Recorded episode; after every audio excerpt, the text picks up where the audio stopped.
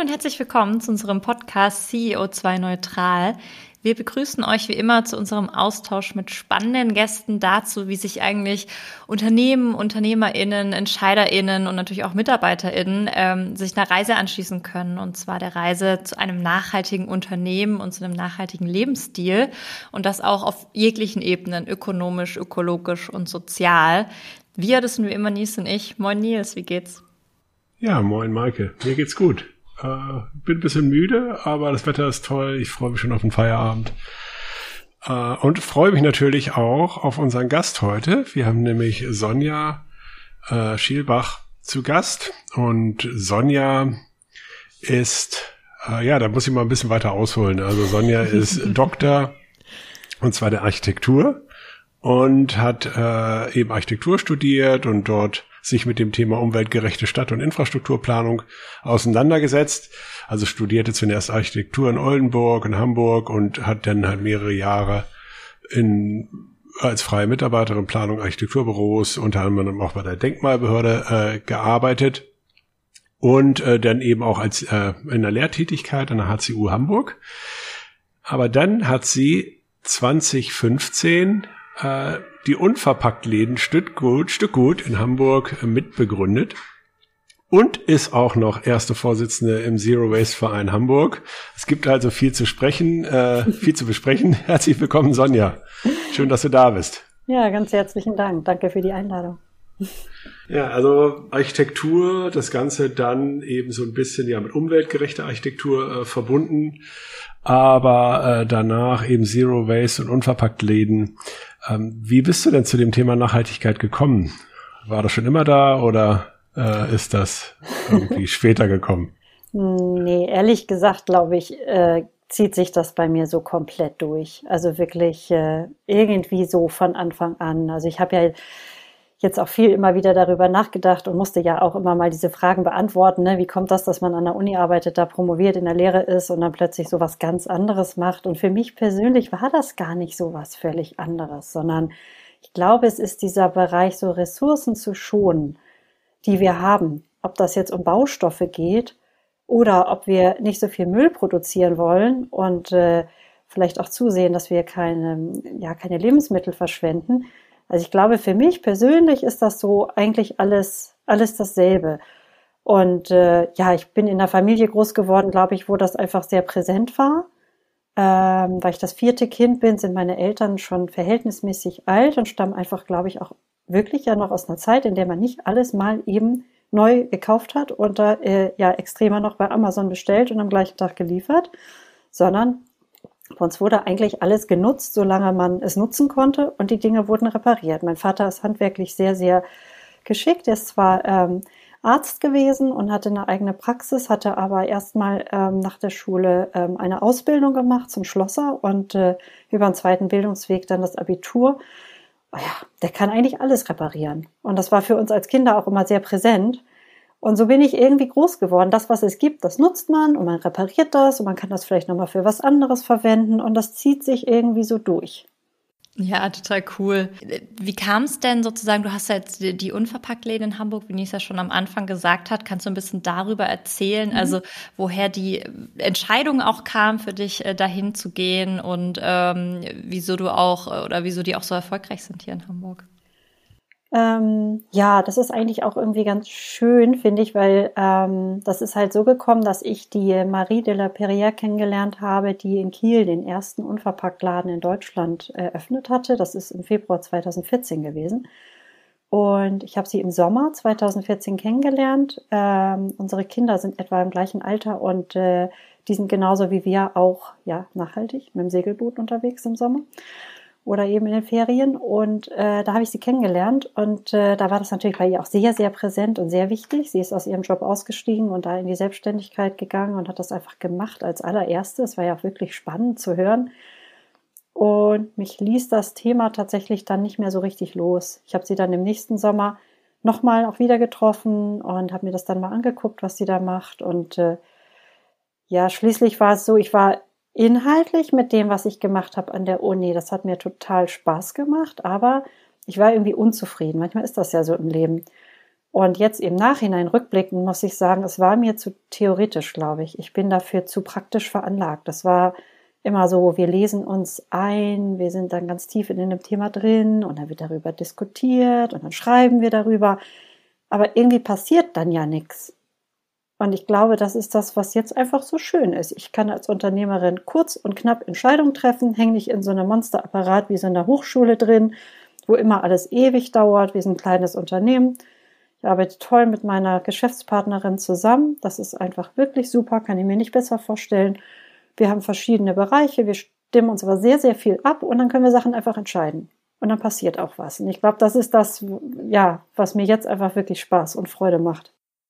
Zu den Unverpacktläden nochmal. Vielleicht kannst du da ja nochmal so einen Einblick geben, was das eigentlich so besonders macht. Also erstmal hört es sich ja so an, naja, äh, ohne Verpackung, aber äh, ich glaube, äh, das ist ja relativ komplex, ne? Die gesamten Prozesse und. Ja, ja, kann man schon sagen. Also meine Geschäftspartnerin Insa und ich, wir sind da ehrlich gesagt einfach mal so reingegangen und haben einfach gestartet. Vielleicht tatsächlich auch ein bisschen naiv und blauäugig. So nach dem ersten Vierteljahr habe ich dann zu ihr gesagt, du, das war jetzt, glaube ich, so ein Crashkurs als Einzelhandelskauffrau weil wir ja eigentlich überhaupt nicht so richtig wussten, wie das geht. Wir haben einfach mal gestartet und wenn ich jetzt daran denke, ist auch mal ganz lustig. Wir haben es einfach mal gemacht, haben das alles selber gemacht und wussten überhaupt nicht, wie so Bestellabläufe gehen und wie man eigentlich so eine Warenwirtschaft, wie man das nutzt. Wir haben es einfach mal so, einfach mal gestartet. Wir haben uns natürlich andere angeguckt vorher, haben hospitiert in anderen Läden, aber ja, einfach mal so losgelegt und äh, war aber auch irgendwie eine tolle Erfahrung eine tolle Zeit. Ähm, uns treibt halt an, ähm, dass wir beide irgendwie dachten, meine Güte, man kommt mit so einem normalen Einkauf nach Hause und dann hat man einen Berg Müll zu Hause liegen. Kann denn das nicht anders gehen? Ich muss sagen, dass mich das in meiner Jugend auch schon umgetrieben hat. Das war ähm, in der Zeit, da war ich noch Schülerin und in der Bundjugend tätig. Da wurde der ähm, grüne Punkt in Deutschland eingeführt. Da haben wir schon dagegen protestiert und Auspackaktionen gemacht in Supermärkten. Wir gesagt haben, das ist eigentlich eine Kundentäuschung, was da passiert. Und irgendwie, ja, dann habe ich so den Umweg genommen über dieses Thema Architektur, also eben ressourceneffizientes Planen und Bauen. Und ja, jetzt bin ich irgendwie wieder da gelandet. Ähm, ja, Ressourcen schon, weil dieser ganze Müll, das ist halt eigentlich oft sehr hochwertiges Material. Dafür wird Erdöl gefördert, mit allen Konsequenzen für die Umwelt und viel Energie, die da reingeht. Dann wird das Ganze raffiniert, dann werden Kunststoffe hergestellt, die Kunststoffe werden transportiert, wieder wird Energie aufgewendet, um das alles durch die Gegend zu fahren. Und dann gehen wir in den Laden, kaufen eine Packung Kaffee, gehen nach Hause, kippen den in unsere Kaffeedose und schmeißen das weg. Also diese Packung war vielleicht eine halbe Stunde in meinem Besitz und dann ist sie im Müll. Und irgendwie, das ist, glaube ich, so was, was uns so angetrieben hat in so mich, dass wir gesagt haben, Mensch, das muss doch eigentlich auch irgendwie anders gehen. Das kann doch eigentlich nicht sein. Wir sind ja ähm, intelligente Wesen und das ist eigentlich ehrlich gesagt nicht wirklich intelligent, was wir da machen. Absolut. Habt ihr denn äh, vor der Gründung sozusagen habt ihr euch auch ein bisschen auseinandergesetzt, also irgendwie eine Marktanalyse gemacht. Wird das denn angenommen? Kann das erfolgreich sein? Oder war das wirklich, dass äh, ihr einfach wusstet, das ist ein Konzept, äh, wie du sagst, das ist eigentlich so intelligent, das leuchtet eigentlich jedem ein? Ja, also wir waren natürlich schon sehr unsicher. Ne? Also wir haben beide unsere Festanstellungen gekündigt und sind in diese äh, unter, also in dieses Unternehmertum reingegangen. Wir sind zu viert als Gründer. Es war dann aber klar, dass nur wir zwei tatsächlich das als Geschäftsführerinnen machen und auch davon leben. Und die anderen beiden sind Mitgesellschafter und ähm, tatsächlich auch immer noch mit tätig, aber nicht so, dass sie tatsächlich da äh, ja den Hut aufhaben und eben auch davon leben können. Und ähm, wir haben natürlich schon, äh, ja, auch, was heißt Ängste, aber äh, Bedenken gehabt. Es gab ja noch keinen Unverpacktladen in Hamburg, wird das hier angenommen. Ähm, ganz gut war, dass wir ein Crowdfunding gemacht haben für den ersten Laden und da sehr, sehr viel Feedback und Rückmeldung bekommen haben und dann irgendwie gedacht haben, na ja, wenn uns tausend Leute irgendwie beim Crowdfunding unterstützen, das wird schon irgendwie funktionieren. Und äh, ja, so war das dann ja auch. Und zu den Lieferketten ähm, jetzt mhm. noch mal ein bisschen detaillierter rein. Also wo ist denn eigentlich die Herausforderung? Also weil ich meine, wie viel? Ihr habt eine ganze Anzahl von Produkten und äh, stehen da die ganzen Themen schon oder muss man sich das eigentlich für jedes Produkt die Lieferkette selber mhm. erarbeiten? Also wie läuft das denn eigentlich ab? Ja, ja, also tatsächlich ist es eher so, wie du gerade sagst. Also wir müssen uns schon jedes einzelne Produkt ziemlich genau angucken. Wir haben ja mit so einem Basissortiment gestartet. Das waren so etwa 350 Produkte. da haben wir bei vielen Dingen auch sagen müssen, so, wir starten jetzt erstmal mit so einem Sortiment, das ist nicht perfekt und wir haben Sachen, die sind auch noch nicht sonderlich gut gelöst. Ähm, wir kriegen halt manche Sachen in Großgebinden, große Papiersäcke, so 25 Kilo Säcke, aber manches auch halt im Karton, wo dann meinetwegen 10 Kilo Sultanin in einer Plastiktüte im Karton sind. Ähm, und wir gucken dann an, dass wir das nach und nach immer weiter optimieren. Und es gibt halt Dinge äh, bei empfindlichen Lebensmitteln, wo das nicht so einfach ist. Ähm, aber es gibt auch Dinge, wo es halt relativ leicht ist. Also Getränke, Molkereiprodukte, da kann man auf bestehende Pfandsysteme zum Beispiel ja bauen. Und insgesamt ist es tatsächlich so, dass wir das Sortiment immer weiter ausgebaut haben. Ich habe so 800, 900 Produkte jetzt irgendwie in den Läden stehen. Und ähm, dass sich tatsächlich die Verfügbarkeit der Waren äh, verbessert hat. Also es gibt inzwischen auch Großhändler, die da auf den Zug aufgesprungen sind und wirklich ähm, da ganz viel ja, Pionierarbeit leisten, Mehrwegsysteme zu etablieren, auch für andere Produkte, als was wir kennen, die typische Bierflasche oder das Joghurtglas.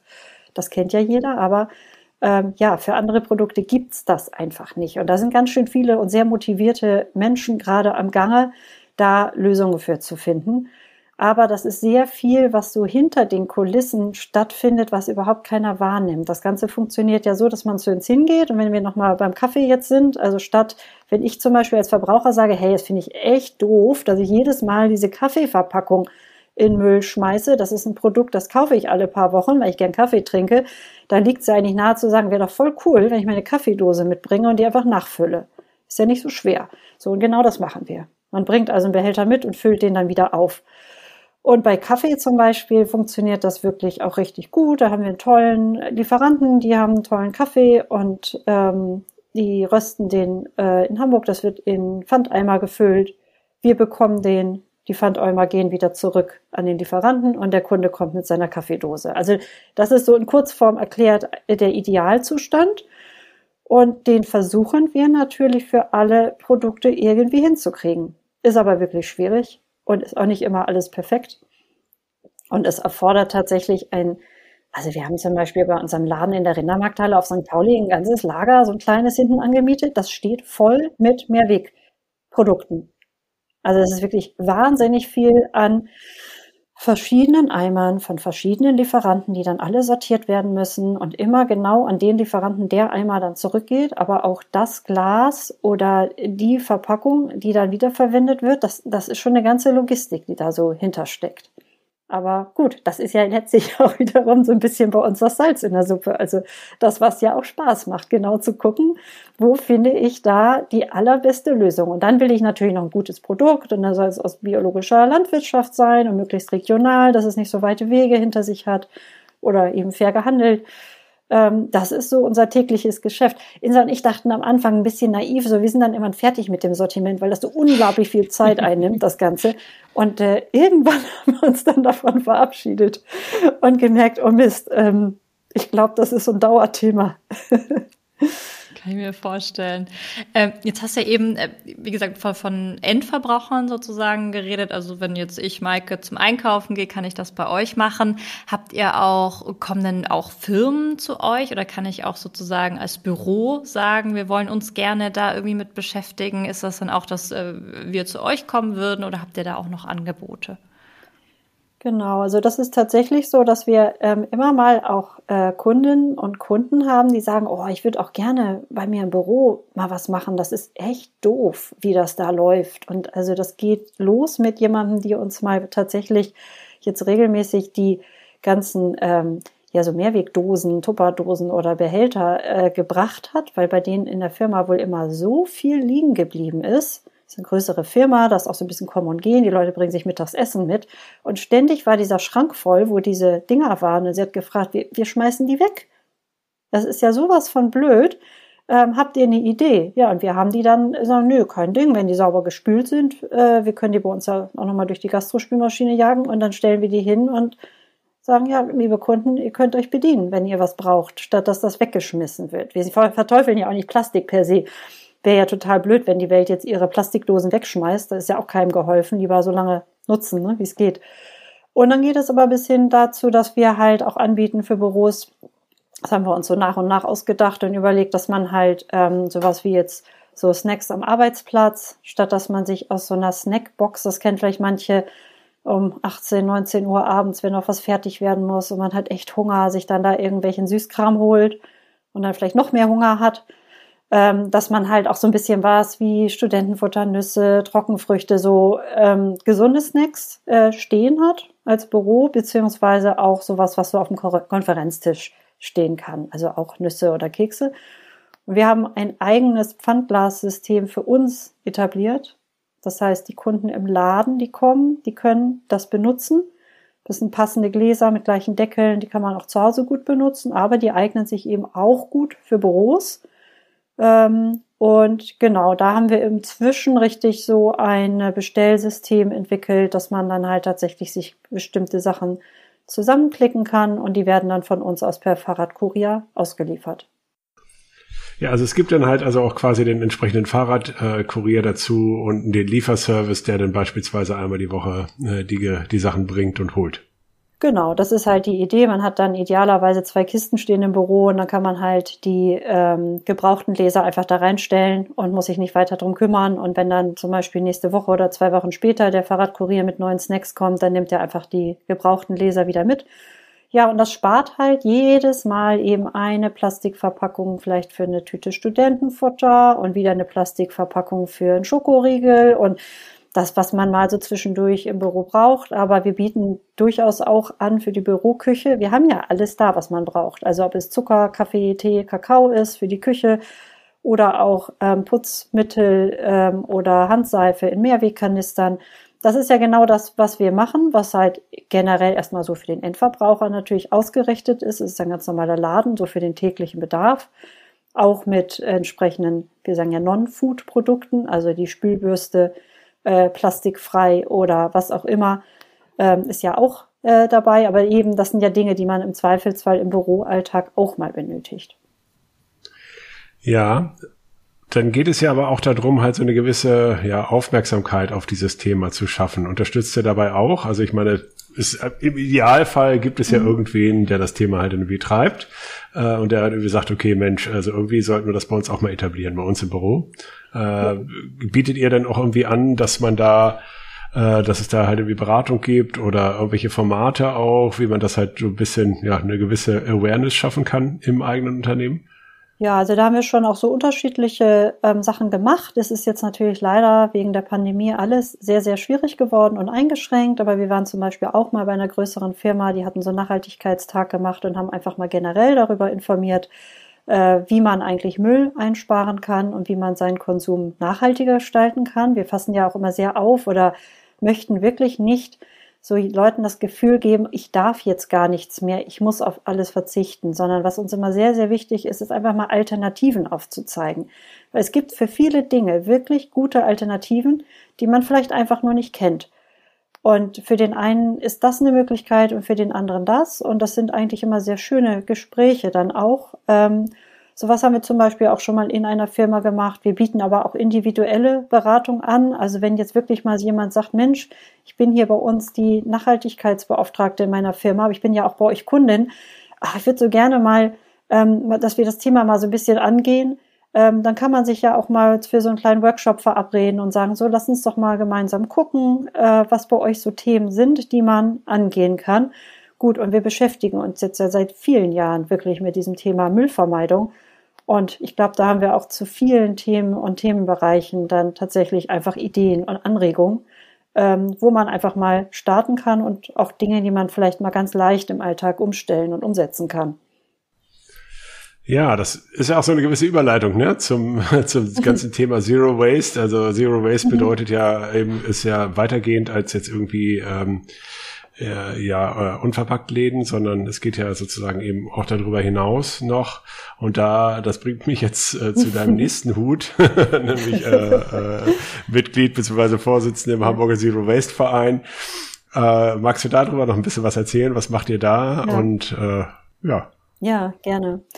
Also gekommen ist das Ganze eigentlich so, dass unsere eine Mitgründerin, äh, mit der ich ursprünglich dieses Projekt gestartet habe, und dann sind wir halt irgendwann zu viert gewesen, mit der gab es mal so einen ganz ursprünglichen Arbeitstitel. Das hieß, wir wollten eine Plattform aufbauen für die Themen Müllvermeidung und nachhaltiger Konsum. Mit der Idee sind wir gestartet. Und ähm, das muss sich ja entwickeln. Das kennt ja jeder. Man hat so eine Idee und man spinnt drauf rum und dann gibt es viele Facetten davon. Und irgendwann haben wir dann entschieden, also wir machen auf jeden Fall, wir setzen das um. Wir wollen so einen Unverpacktladen in Hamburg äh, aufbauen, weil das muss es hier auch geben. Das gab es ja noch nicht. Wir haben uns auch echt gewundert, warum Hamburg so spät dran war.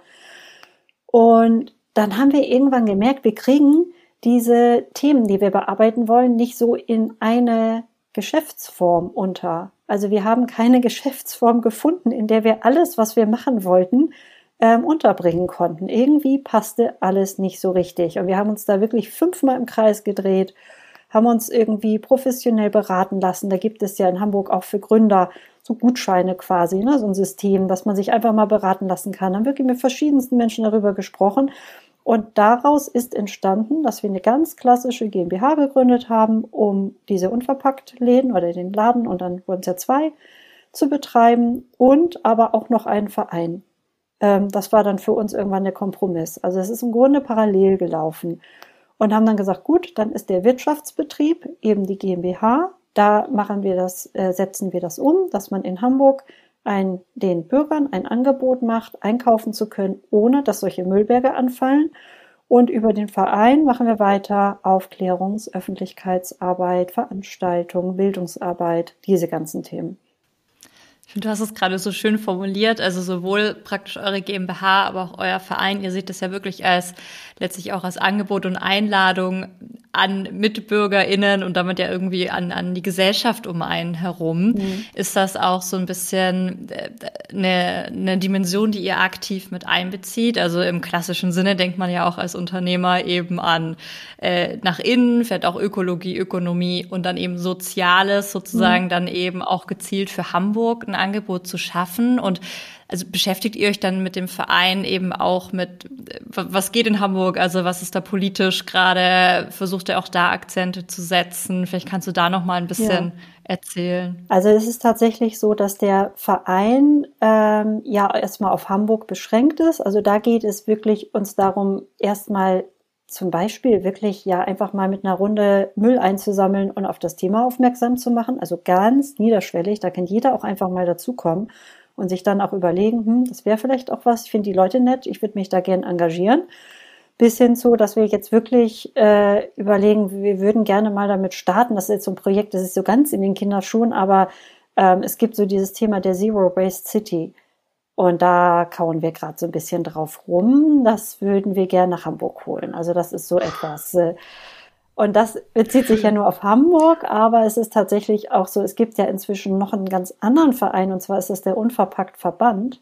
Der ist wiederum äh, deutschlandweit beziehungsweise im deutschsprachigen Raum etwas wie der Dachverband jetzt geworden für die Unverpacktläden. Und da ist tatsächlich meine Geschäftspartnerin Insa äh, mit im Vorstand. Und wir haben uns das jetzt tatsächlich so ein bisschen aufgeteilt. Bei Stückgut ist es so, sie macht Non-Food, ich mache Food. Und ähm, bei diesem anderen Thema, ich mache sozusagen Hamburg und sie ähm, das ganze Übergeordnete, also so für ganz Deutschland. Also haben wir so das Gefühl, wir sind überall so ganz gut vernetzt und äh, ja, versuchen diese Themen einfach voranzubringen, weil wir es so unglaublich wichtig finden. Und ich finde, die letzten Wochen oder Monate haben eigentlich ja gezeigt, wie wichtig diese Themen sind. In Müllvermeidung ist zum Beispiel auch ganz aktiver Klimaschutz. Und habt ihr da auch äh, Bildungsangebote auch für, äh, für Firmen oder Kinder oder äh, wie, wie, äh, wie kann ich mir da, wie geht ihr da auf die Bürger, Bürgerinnen zu? Mit Jetzt, dem Zero Waste Verein? Mit dem Zero Waste Verein, genau. Also es ist natürlich, habe ich ja gerade eben auch leider schon sagen müssen, auf, aufgrund der Pandemie tatsächlich äh, doch sehr, sehr eingeschränkt gewesen jetzt in den letzten anderthalb Jahren. Aber letztlich ja wollen wir natürlich gerne, wenn es irgendwie geht, das weiterführen, womit wir schon angefangen hatten. Das waren tatsächlich richtig Workshop-Angebote mit Schulklassen. Wir hatten mal einen ganz tollen Workshop gemacht mit einer Klasse, die hatten ihre Austauschklasse aus Frankreich da, von einer Schule ähm, aus Niedersachsen. Die waren dann Tag in Hamburg und dann haben wir einen ganzen Workshop gemacht und äh, ich mache es jetzt auch wieder so ein bisschen so weit, wie es geht. Jetzt habe ich nächst, nur kürzlich hatte ich mal äh, eine Gruppe Kinder da, ähm, die so ein, das glaube ich, es war vom, ähm, na, wie heißt das, Ferienpass in Hamburg, haben die irgendwie an der Uni so, ein, so eine Woche Projekt gemacht und da sind die zu uns gekommen. Dann haben wir uns einfach draußen hingestellt vor der Rindermarkthalle und ich habe denen erklärt, wie es geht und die Themen und Fragen. Wir hatten ganz tolle Fragen, waren super vorbereitet, beantwortet und dann ähm, gehen die nochmal in Kleingruppen durch den Laden nur zu zweit. Also wir versuchen das irgendwie so anzupassen. Also eigentlich versuchen wir wirklich immer für alle, die Interesse haben, zu sagen, ja, kommt her, wir erzählen euch, was wir da machen. Äh, es ist jetzt halt im Moment immer, ähm, aber das wissen wir ja alle, so ein bisschen, ja, schwierig. Aber jetzt nächste Woche habe ich zum Beispiel eine, eine Schulklasse da ähm, aus äh, von der dänischen Schule. Ich nehme mal an, die Lehrerin ist deutschsprachig irgendwie, die hatte mich angeschrieben und das sind welche, die auch für ähm, so eine Kursfahrt quasi nach Hamburg kommen zum Thema Nachhaltigkeit und äh, Deutsch lernen und äh, gefragt, ob die mal kommen können und äh, mal ein paar Fragen stellen dürfen.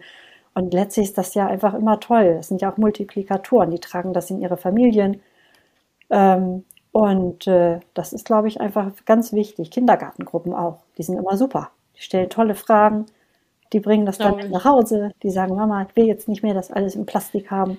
Und äh, ja, das ist ja das, was uns natürlich dann freut, wenn die dann auch mal wiederkommen.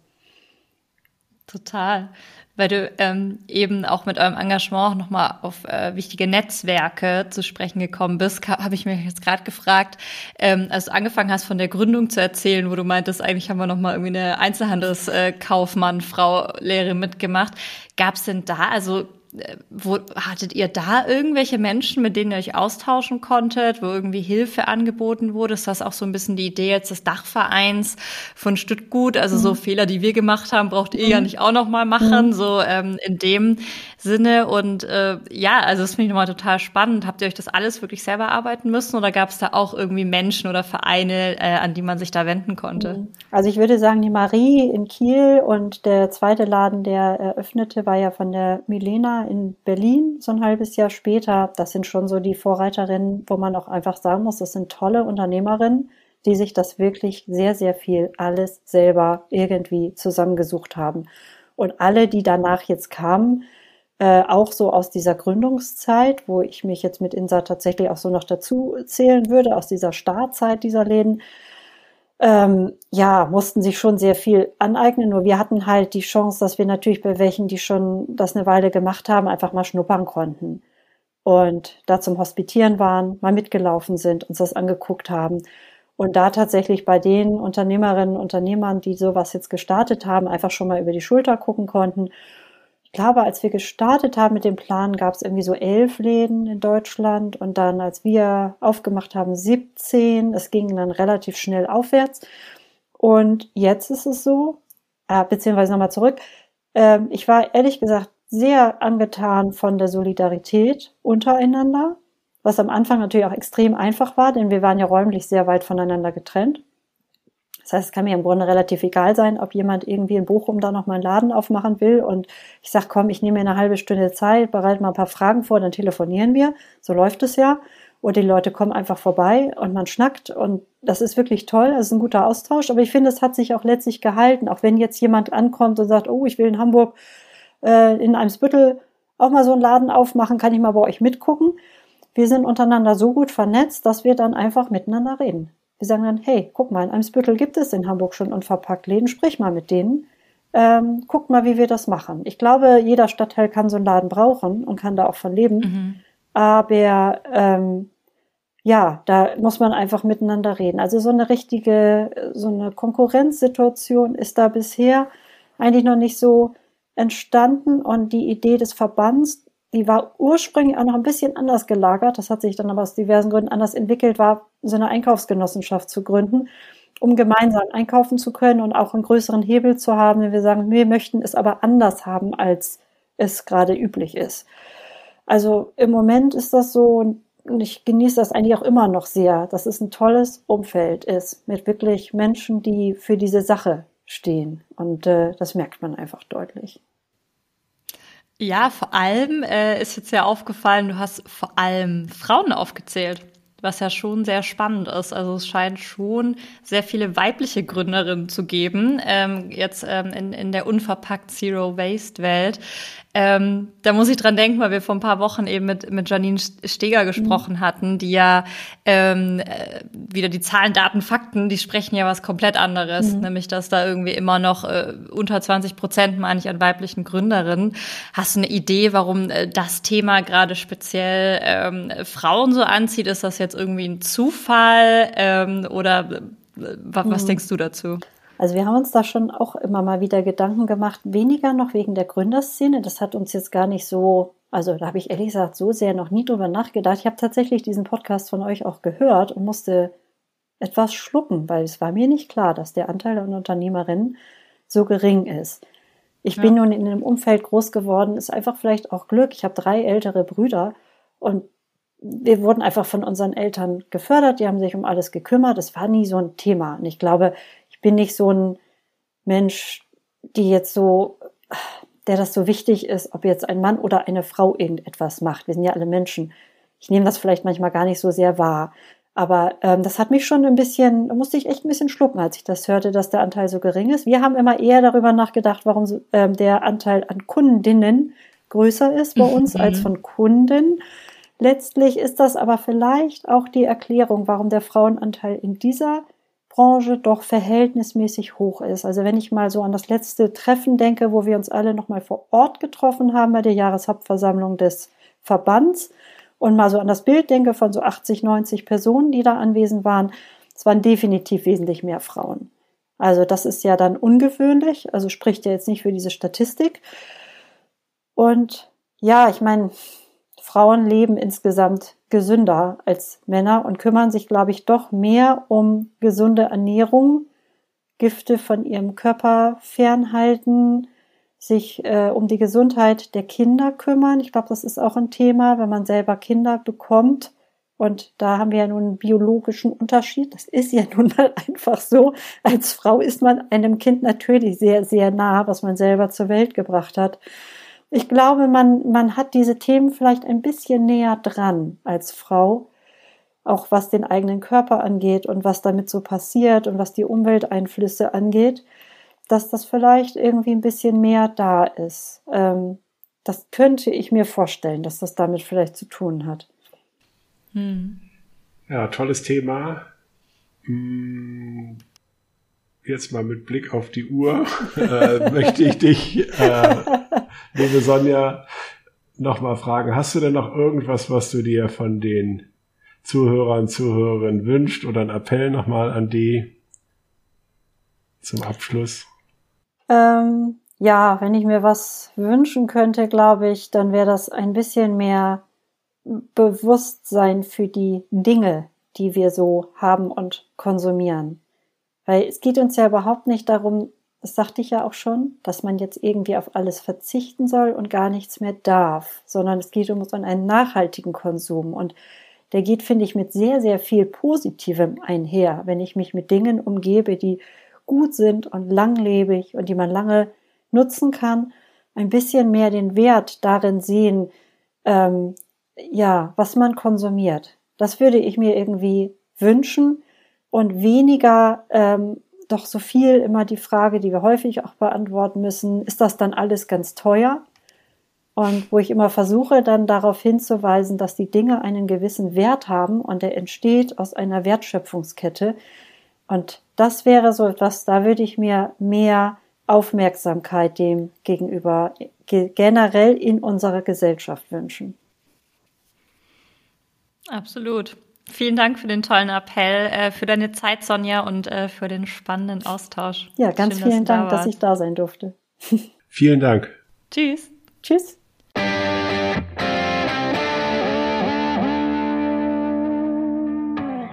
Ja, Maike, jetzt hatten wir Sonja zu Gast. Was nimmst du denn mit? Ja, ich bin vor allem finde ich es wieder spannend, wie oft wir um dieses Thema, ne, Zero Waste, äh, Plastik und so, das ist einfach so omnipräsent und ich finde es gut, dass wir dem so Raum geben irgendwie hier im Podcast. Ähm, wir hatten gerade noch mal nachdem wir auf End Recording gedrückt haben, noch mal eine kleine Runde mit ihr geflogen und ich fand es total schön, dass sie äh, im Appell noch mal auf diesen Wert eingegangen ist und ähm, ich glaube, das muss man sich immer wieder bewusst machen, oder so geht's auch mir. Ähm, wenn ich vielleicht im ersten Moment einen hohen Preis sehe und aber weiß, dass das irgendwie ein nachhaltiges Produkt mit durchdachter Wertschöpfungskette, dann ist das nun mal der echte Wert des Produkts und dass wir einfach, glaube ich, oft falsch indoktriniert sind und von einem Wert ausgehen, der niemals fair sein kann ähm, für, für die Beteiligten, äh, Tier, Mensch und irgendwie auf dem ganzen Weg. Und das nochmal sozusagen mitzunehmen und sich immer bewusst zu machen, finde ich, glaube ich. Also hat mir noch, fand ich nochmal total gut, dass sie darauf hingewiesen hat. Und bei dir? Ja, wir haben ja bei uns äh, auch ähm, ja äh, die Produkte äh, jetzt hier als Snacks und äh, die kommen auch immer super an. Also mhm. es gibt ja gewisse Sachen, äh, die immer schon relativ schnell alle sind. Ähm, und, ähm, und natürlich ist es halt auch teurer, aber ich finde eben gerade aus einer Firmenperspektive ja, also ohne jetzt anderen Firmen, ja, also es gibt bestimmt auch viele Firmen, äh, die dort ähm, ja bisschen genauer auf den Pfennig gucken müssen, aber ich sag's mal eben so aus unserer Perspektive äh, sind halt die, äh, die paar Euros Differenz, äh, die ich jetzt halt irgendwie habe, vielleicht gegenüber, wenn ich es jetzt beim Discounter kaufe, ähm, ja durchaus eine Überlegung wert, äh, das ganze Thema halt auch hier nachhaltig zu gestalten und eben auch ein Stück weit eben auch mit auf dem Weg zum plastikfreien Büro beziehungsweise zu einem ja nachhaltigeren Büro äh, dort halt einfach einen Beitrag zu leisten.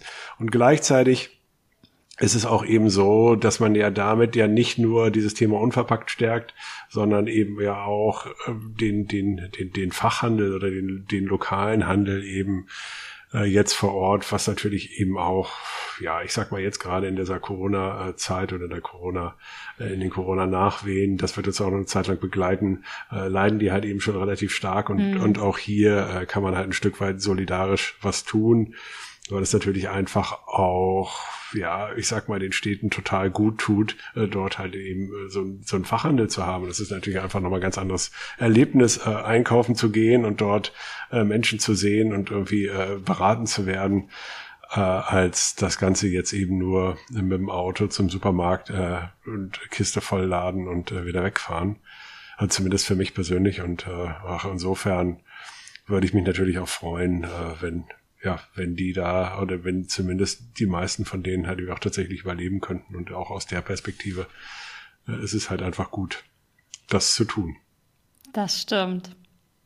Ja, da haben wir wieder ein bisschen was mitgenommen, hoffe ich. Und äh, ich hoffe auch äh, die ZuhörerInnen. Und ich bedanke mich bei dir, Nils, für eine erneute äh, sehr spannende Folge mit dir. Super. Tschüss. Danke, Maike. Bis, bald. bis dann. Tschüss. Ciao.